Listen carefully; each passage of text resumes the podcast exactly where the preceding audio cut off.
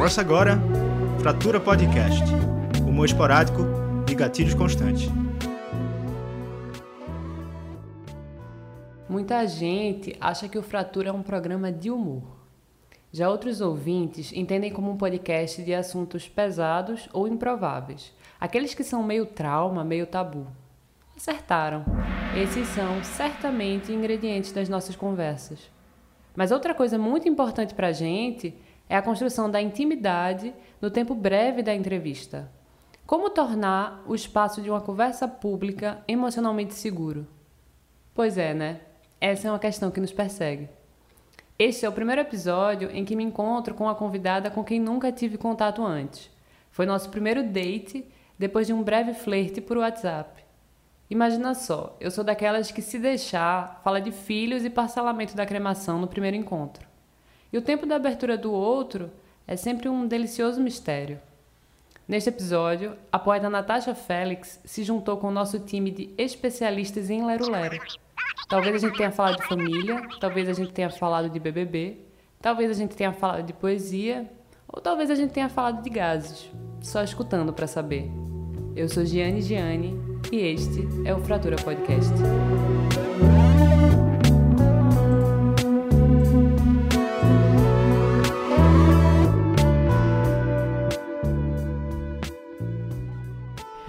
Opa, fraturinhas do Brasil e do mundo!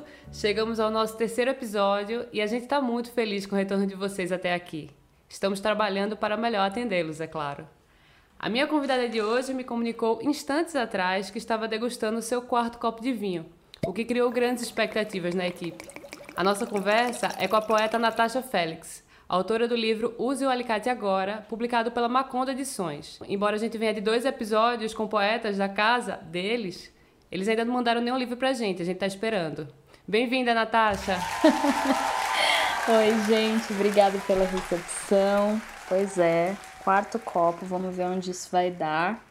Eu acho que a conversa vai render, né?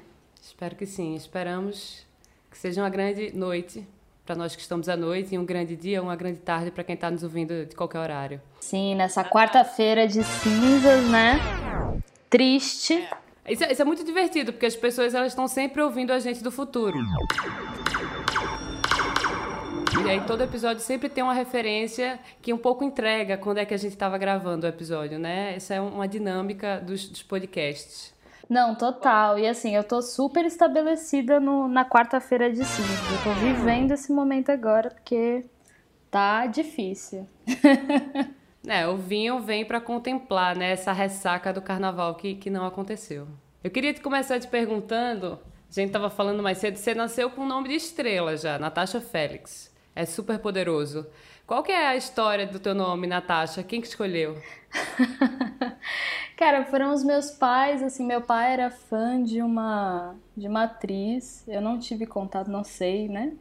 Natasha alguma coisa, não faço ideia. E aí deu esse nome, eles gostaram, acharam bonito, vamos botar. Mas o, o significado do nome mesmo é bem chumbrega, né? É dia do nascimento. E é um derivado de Natália. E é péssimo, porque as pessoas sempre me chamam de Natália, o tempo todo Natália. Legal, eu acho super impactante, assim. Eu gosto de histórias com nome, assim. Meu nome é Giane, né? Eu demorei muito a me acostumar, eu achava muito esquisito. E meu pai escolheu quando ele leu o nome do Gianni Carta, que é um jornalista, uma matéria que ele estava lendo. Ele gostou e colocou. Só que era um homem, né? Hoje isso já não faz muita diferença, é até, é até chique que seja não binário, mas eu demorei muito para me acostumar, eu confesso, devo reconhecer. E no teu caso, a música do Capital Inicial te assombrou assim durante a vida? Ou não foi uma referência? Ainda assombra. Ainda assombra e assombrará o resto dos meus dias. Não tem como. As pessoas sempre fazem a piada do capital inicial. Toda vez. Duas coisas combinadas, cara. Rock and roll, Mas cara. Você não fugiu de casa cara... aos 17 não, anos? Não, não fugi. Não consegui. A Natasha do capital foi muito mais rebelde, eu acho. Você não é rebelde? Eu tento no texto, né? Eu tento no texto. Mas a Natasha do Capital, ela é um pouco mais iconoclasta, assim, né? Ela é meio. O que é que significa ter voz? Ter voz, eu acho que é multiplicidade, né? Multiplicidade, porque a voz muda o tempo todo. A gente é, uma, é um aparato do corpo, é um, um, um órgão, um organismo, é uma, é uma coisa que vive para além, né? E ter voz eu acho que é uma possibilidade. Você diria que você é uma pessoa que tem voz? Todos. Todos, de várias maneiras. Me diz uma maneira, uma maneira que você tem voz. Ah, quando eu não tô falando, né? Eu acho que tem muita voz ali quando o corpo fala. Porque eu fico pensando nisso, né, na escrita, indo pro lado poeta da coisa. Pensar na voz do texto, pensar na voz, nas vozes da linguagem, né, que a gente consegue manipular, que a gente consegue mentir através dela. Eu acho que são são jeitos da gente conseguir falar com o outro, assim. Mesmo que seja mentira mesmo. Mesmo que seja uma. uma um blefe. Sim. E o que, que significa ser um corpo? Ser um corpo é habitar, né? A gente está o tempo todo tentando achar lugares para se sentir ocupando, para se sentir preenchido, para se sentir estabelecido, firmar pé firmar chão. Eu acho que ter um corpo é um pouco isso, assim. Eu acho que ter um corpo é, tá, tá muito associado a ter coragem de, de existir. Eu tô te provocando em lugares que tem a ver com a tua poesia, né? E você mesmo falou, vou falar agora como poeta, puxando para a escrita. E eu queria te perguntar, para quem que você escreve, Natasha? Eu gosto de entender a escrita como algo que a gente se estende, né? A, a Carol Rodrigues, também é escritora, ela é mais da prosa, né? A galera que a gente não conversa muito da poesia. A gente tem uma, uma rixa com os prosadores. Mas a, a Carol, ela fala uma coisa muito bonita, né? Que é um é uma maneira, é um órgão que consegue dialogar com a empatia, né? E aí você se estende para o outro. É, eu gosto de pensar por essa via da extensão do corpo, até chegar nas pessoas. Mas também é para mim, né? A princípio é sou eu comigo mesma ali, eu comigo com as maneiras que eu não consigo me ver, principalmente, com os lugares que eu que eu tento estar, tá, que eu tento que eu tento fazer parte, que eu tento criar algum vínculo. Então, sempre parte de um ponto muito fixo que é a minha mirada, né? É a minha mirada. E aí se a minha mirada cruza com a mirada de outra pessoa, acho que aí já tá valendo. Eu quero te fazer uma pergunta que ela é central no momento que a gente está vivendo, contemporâneo, que é a seguinte, eu quero saber, você está acompanhando o Big Brother Brasil? Cara, eu tava pensando no BBB. Antes de entrar aqui, eu falei, eu vou falar de BBB. Vou falar em algum momento, a gente vai conversar sobre isso, não tem como, né? E é um jeito também de, de se fixar no tempo, porque a pessoa pode assistir isso quando já não estiver rolando e ainda vai ser um tópico, eu acho, né? Eu tô assistindo. Baixei o pay-per-view, pay-per-view pirata aqui, arranjei e estou acompanhando. Eu queria te perguntar qual é a tua opinião sobre o programa de maior audiência do país ter duas mulheres negras, que é tudo que eu sei, que estão na condição meio de vilãs da narrativa, né? Assim, a Carol Conká e a Lumena. Tem um pouco esses lugares. Cara, é muito complicado, né? Porque é um programa que tem que é isso, né? No final do ano passado, é, estabeleceram que ia ter essa, esse compromisso com a diversidade, é, com a representatividade. Se você vê todas as marcas que estão fazendo publi com, a, com o BBB falam disso. E aí a gente tem esse lugar das pessoas pretas que estão lá estarem nessa situação da gente ter vários confrontos, vários conflitos o tempo inteiro e é muito complicado, né? E se estende para além do programa. Então é cria um, um movimento de, de fragmentação também, né? Você cria um ódio em relação àquelas pessoas, né? Tem perseguição, tem tem ameaça pública, ameaçam a família da pessoa, ameaçam vários por colocações delas dentro do programa e aí aquilo vira toda um, uma narrativa de dissolução também, né, das pautas de dissolução do que é, do que são as, as questões raciais, enfim, está sendo um momento de tensionar os diálogos, né? É, tem uma vilanização ali que se estende para o racial, né? Porque ao mesmo tempo é muito pano para manga para a branquitude se se blindar. Eu acho que eu vi uma chamada que dizia alguma coisa assim, né? Que uma, uma sociedade como a brasileira só quer uma desculpa para ser racista. Né? Total, né? total. E aí você é acaba entrando num lugar de reduzir reduzir a pautas, reduzir as vivências dessas pessoas específicas que estão lá, e aí você coloca, né? Ah, agora tem as várias lumenas do mundo. Se você entra para discutir, você é vista, com, sabe? É muito mais fácil para um Caio, um Rodolfo se ausentarem das discussões que são pessoas brancas estão ali, são vistas como os legais, a galera que é divertida, que a gente acaba rindo junto e tal, mas eles não participam dessas discussões, você jogar oito pessoas pretas lá que vão entrar em confronto, vão entrar em, é, em discordância, porque a gente está sempre pensando isso, a gente está sempre é, nesse lugar do, do de desajuste também, né? É óbvio que você colocar oito pessoas pretas de várias vivências, várias vários lugares, várias opiniões, vários, várias perspectivas, vai ter um tensionamento, né? Porque o, o, o programa em si, ele é uma captura também de narrativa, né?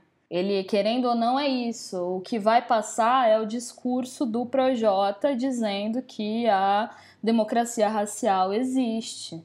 E ele vai ser vangloriado por isso, porque isso é a relação do Brasil com raça de modo geral, né?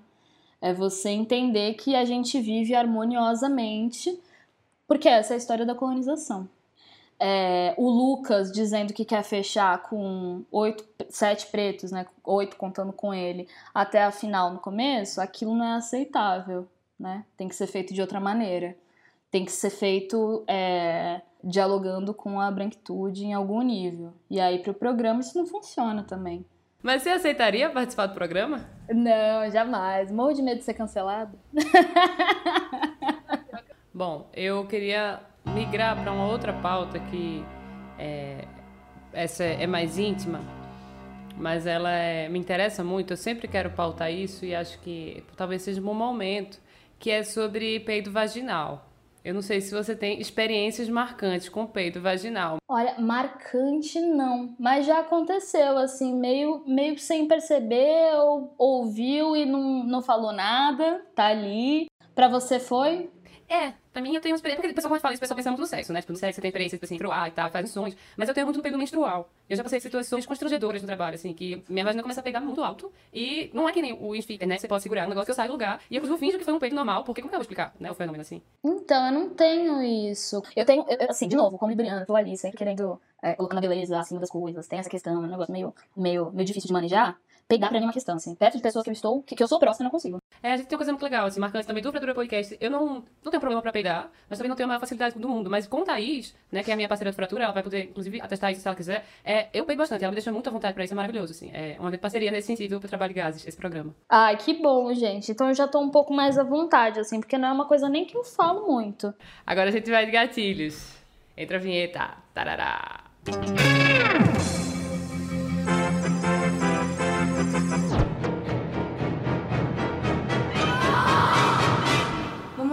Uma pausa para escutar a nossa ouvinte Manu Falcão. Ela deixou um recadinho e eu queria compartilhar ele com vocês.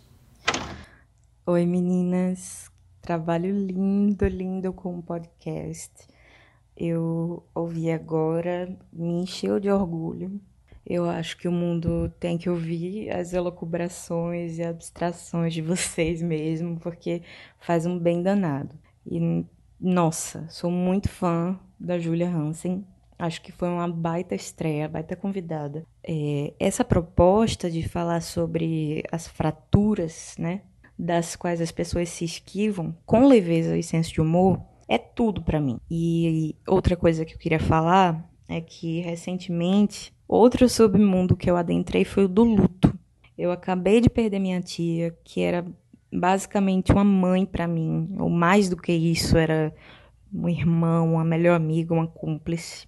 E também é muito doideira, é muito solitário passar por esse processo, sabe? Nada faz sentido. E aí eu me lembro do, de uma fala da personagem da Olivia Colman em Fleabag, né?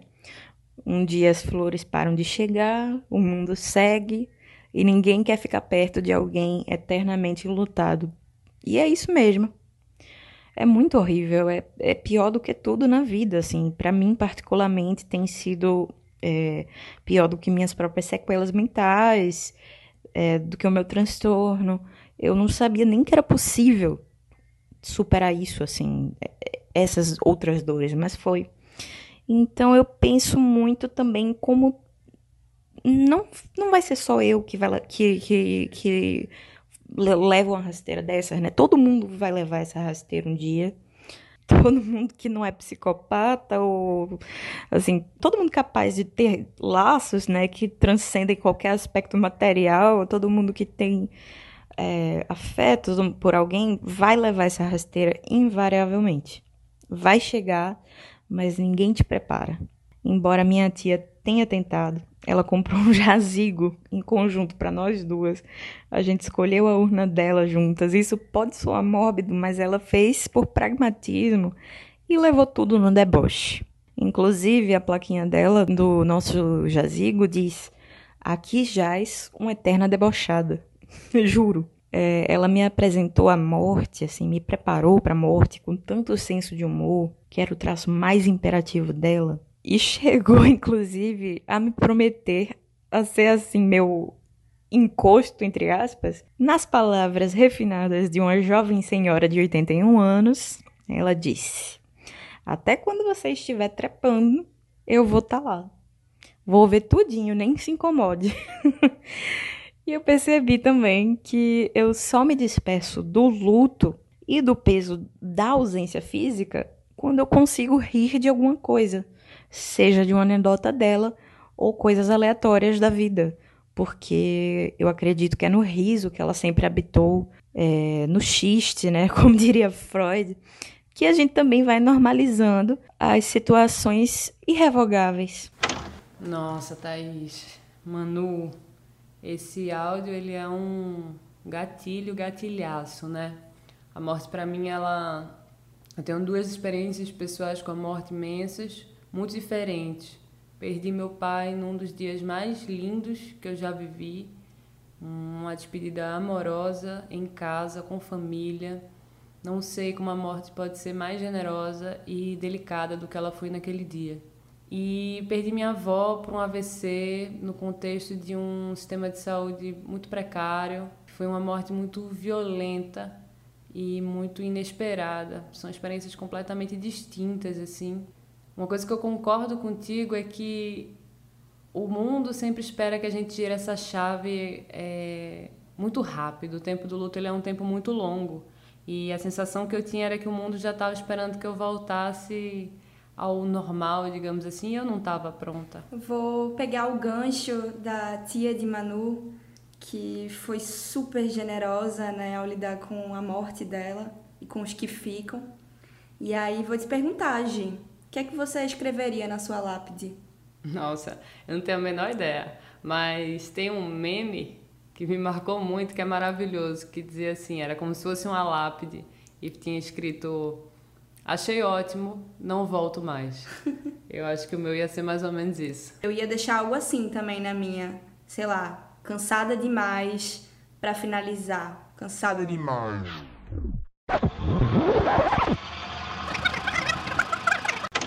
Neste quadro, eu digo uma palavra ou expressão aleatória e o convidado divide conosco uma memória que vem com esse gatilho.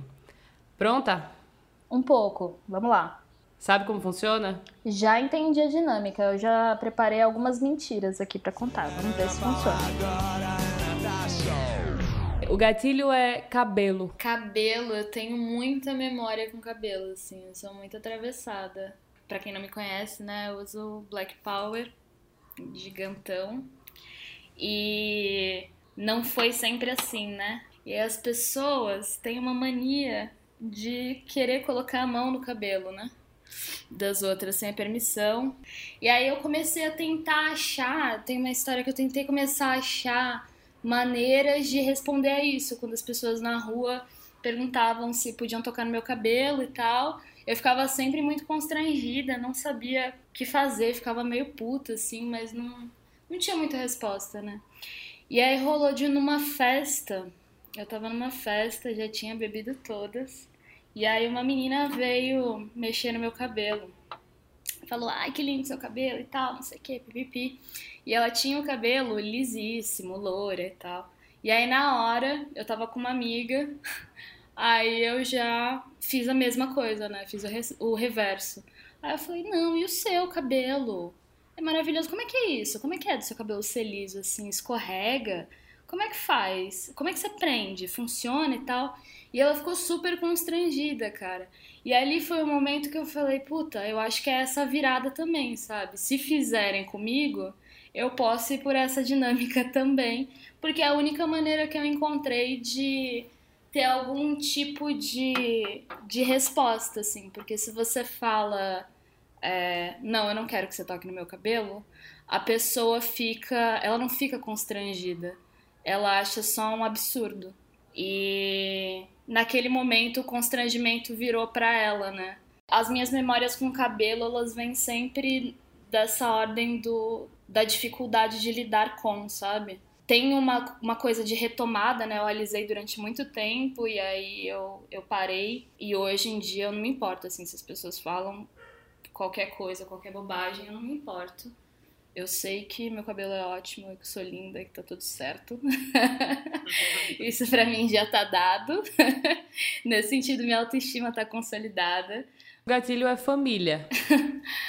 Ai, cara, minha família é muito doida, assim. Mas eu acho que tem uma história do meu pai mesmo que eu tava contando hoje. Eu sou uma pessoa que tá muito ligada à síndrome do impostor ali, muito forte, assim. É e aí eu lembrei, eu acessei essa memória de pré-adolescência, assim, que foi de infância mesmo, na verdade, eu era bem nova.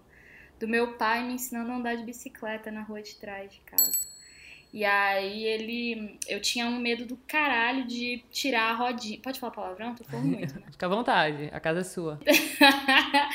eu tinha medo do caralho de tirar a rodinha. Eu era muito cagona, sempre fui muito, ah, meu Deus do céu, não sei o quê. E aí ele, ele, ele falou: olha, é o seguinte, você vai andar em linha reta, você tem que andar em linha reta. E aí, se tudo der errado, você grita que você é linda. E assim, faz o menor sentido, mas era para eu ter algum tipo de autoridade em relação ao desastre, né? Assim, eu tô ali caindo, eu tô ali perdendo controle, mas a minha autoestima tá ali marcada. E aí eu fazia isso, eu ficava o dia inteiro, eu tirava uma rodinha, Aí eu ia cair, tem, ia pra uma curva, não conseguia, ficava, eu sou linda, eu sou linda, eu sou linda, eu sou linda. E aí teve uma vez que eu consegui, né, ficar em linha reta, gritando que nem uma maluca. E ele atrás, correndo, felizíssimo. e eu andando de bicicleta, aí eu dei uma guinada pro lado e bati num, num caminhão que tava parado, mas assim, gritando que era linda até o fim. Aí eu falei, cara, essa história ela é muito boa para um comercial, assim, né? Mas no fim das contas, eu acho que ela diz muito sobre a minha relação com meu pai é, e com essa essa autonomia que ele sempre tentou me passar, assim, né? Que ele sempre tenta me passar, né? E até hoje, quando as coisas estão dando meio errado, você grita lá, eu sou linda, eu sou linda, eu sou linda, e... É...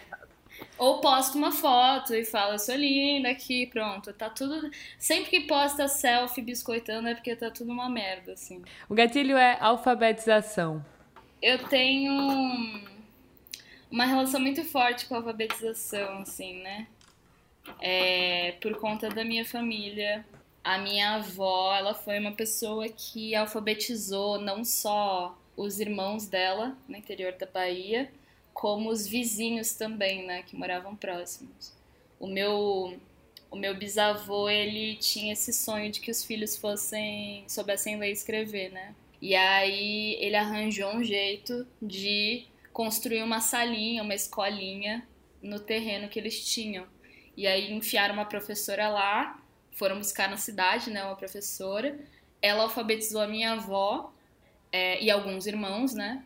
Só que ela teve que ir embora ela teve que ir embora. E aí quem era mais avançado no estudo até então era minha avó. Então, um pouco que ela sabia, ela ensinou para um monte de gente, assim.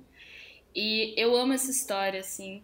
Eu amo muito essa história. E agora, spoilers de Torturado, desculpa quem não leu ainda, mas tem uma cena em Torturado que é um pouco isso, assim, né? E eu acessei essa memória também recentemente quando eu li o livro. É, e ficou muito mais forte para mim. Daí eu pedi para minha avó, minha avó hoje ela usa o WhatsApp, tava super moderna, ela manda figurinha, manda áudio, tudo. E aí eu falei, vó, me conta aquela história de novo, me manda um áudio contando aquela história do, do, do biso e tal. Aí ela não mandou o áudio. Daí eu fui na casa dela levar alguma coisa. Um dia ela morava, ela mora atrás da, da minha casa lá em Santos, né? E aí ela falou, ah, tá aqui.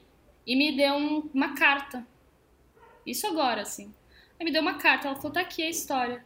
Ela escreveu à mão a história da, da, da escola lá, né? E do meu avô e da minha avó fazendo todos os trâmites para erguer ela e tal. E da relação dela com, com o Daral, ela falou assim: ah, pra mim era uma brincadeira, eu brincava de, de, de ensinar. E aí eu vi que aquele narrador tava meio esquisito, né, quando eu li. E aí cheguei no final da carta, ela assinava. É, e agora essa história gerou frutos que sou eu, assinada Natasha. ela contou em primeira pessoa como se fosse eu narrando a história dela, assim. E foi muito lindo.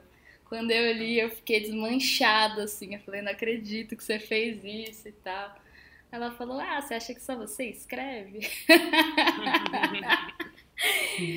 Ai, ela é minha melhor amiga, assim. Então, pra mim, minha avó é tudo. O gatilho é síndrome do pânico. É...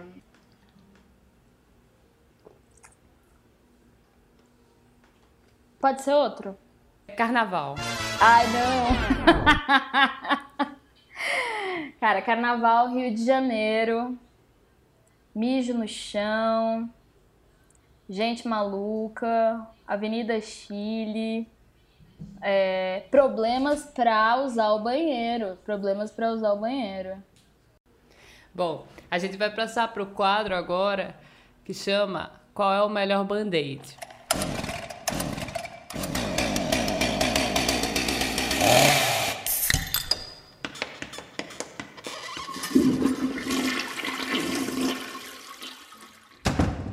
Vou te dar duas alternativas e você escolhe qual é a que funciona melhor para distrair das feridas.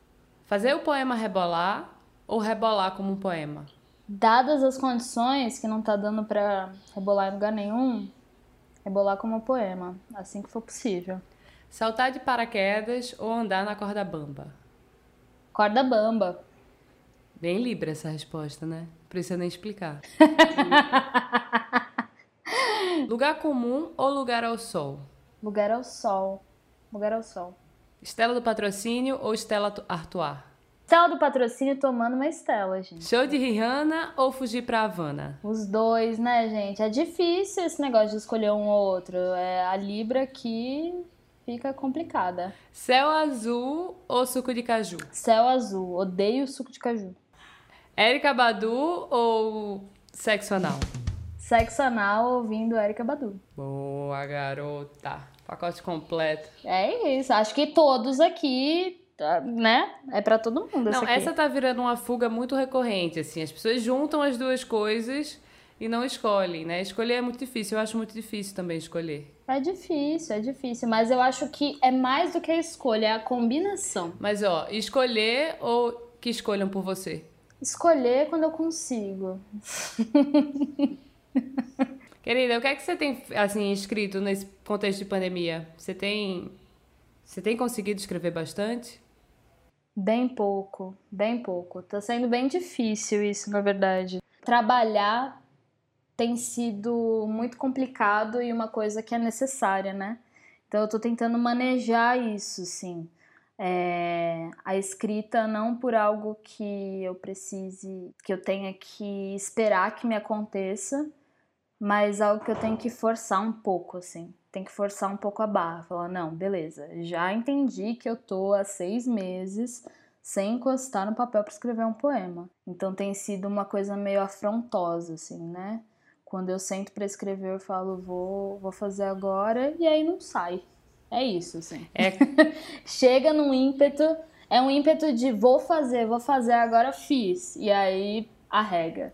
Não, e se me permite, assim, eu sei que você está falando bem sério, e eu, estou falando sério também, a descrição agora foi a descrição de uma prisão de ventre, né? Você tenta, tenta, tenta e não sai. É... Então, assim, não de repente sai. esse programa, com, com toda a brincadeira dele, ele pode ser inspirador aí, né? Tem imagens poéticas, talvez? Tem imagem. Bom, Se deixar a conversa por aqui, a gente não acaba nunca. Mas uma hora a gente tem que fechar. Só que eu não sou boa com despedidas. Despedidas. Passo a bola e sigo a vida. Não sou boa com despedidas. É o seguinte, ainda continuando nesse, nessa, nisso que girou a nossa conversa, né, gente? Pro carnaval, queria perguntar para vocês, não só para Giane, mas todo mundo aqui, pro carnaval 2022 que vai ter, né? A gente vai estar vacinado, vamos, vamos mentalizar isso quais escatologias todo mundo aqui quer fazer, assim, porque a gente está num momento que é tudo muito higienizado, né? Tudo muito na base do álcool gel e tá lá, e eu sinto vontade de lamber um poste. Tenho muita vontade de lamber poste, assim, de fazer qualquer coisa que seja uma contravenção. Eu quero lamber um poste, assim. O é, que, que vocês querem fazer Carnaval 2022? É, eu não consigo, eu não, não tenho uma resposta pronta para a minha grande inovação escatológica, não. Não, é, lembrando que escatologia é tu, hoje em dia é qualquer coisa que seja anti-higiênica, não precisa ser individual, não, pode ser qualquer coisa, qualquer coisa. Então eu vou querer dar um beijo em todo mundo, inclusive aqui em Giane, né, que tá enrolada, não sabe se namora, não sabe se namora, mas aí se tiver no carnaval de 2022 Vamos todos se beijar. Vamos beijar todo mundo, pô. E pegar cerveja sem pai, comer salsichão, e, enfim, deitar na, na calçada de Olinda. É, e aquele banheiro químico, meu Deus do céu, aquele banheiro químico. Eu nunca vou querer tanto um banheiro. Nunca quis tanto um banheiro químico na minha vida. E eu acho que agora é o momento. Não vou mais gastar dinheiro é, pagando banheiro para, enfim, fazer xixi na tranquilidade no cheirinho gostoso. Eu vou fazer no banheiro químico e pegar o dinheiro e comprar mais cerveja, sem limpar. É isso que eu vou fazer no carnaval 2022. 2022 vai ser isso, sem redução de danos.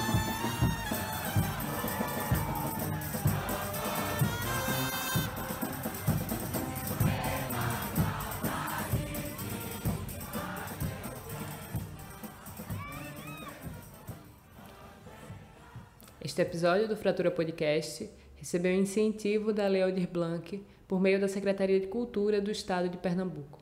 Para não perder nenhuma conversa, segue a gente no Instagram e no Twitter, arroba Fratura Podcast. Curtam, comentem, compartilhem e mandem sugestões. Nos encontramos em breve. Até lá!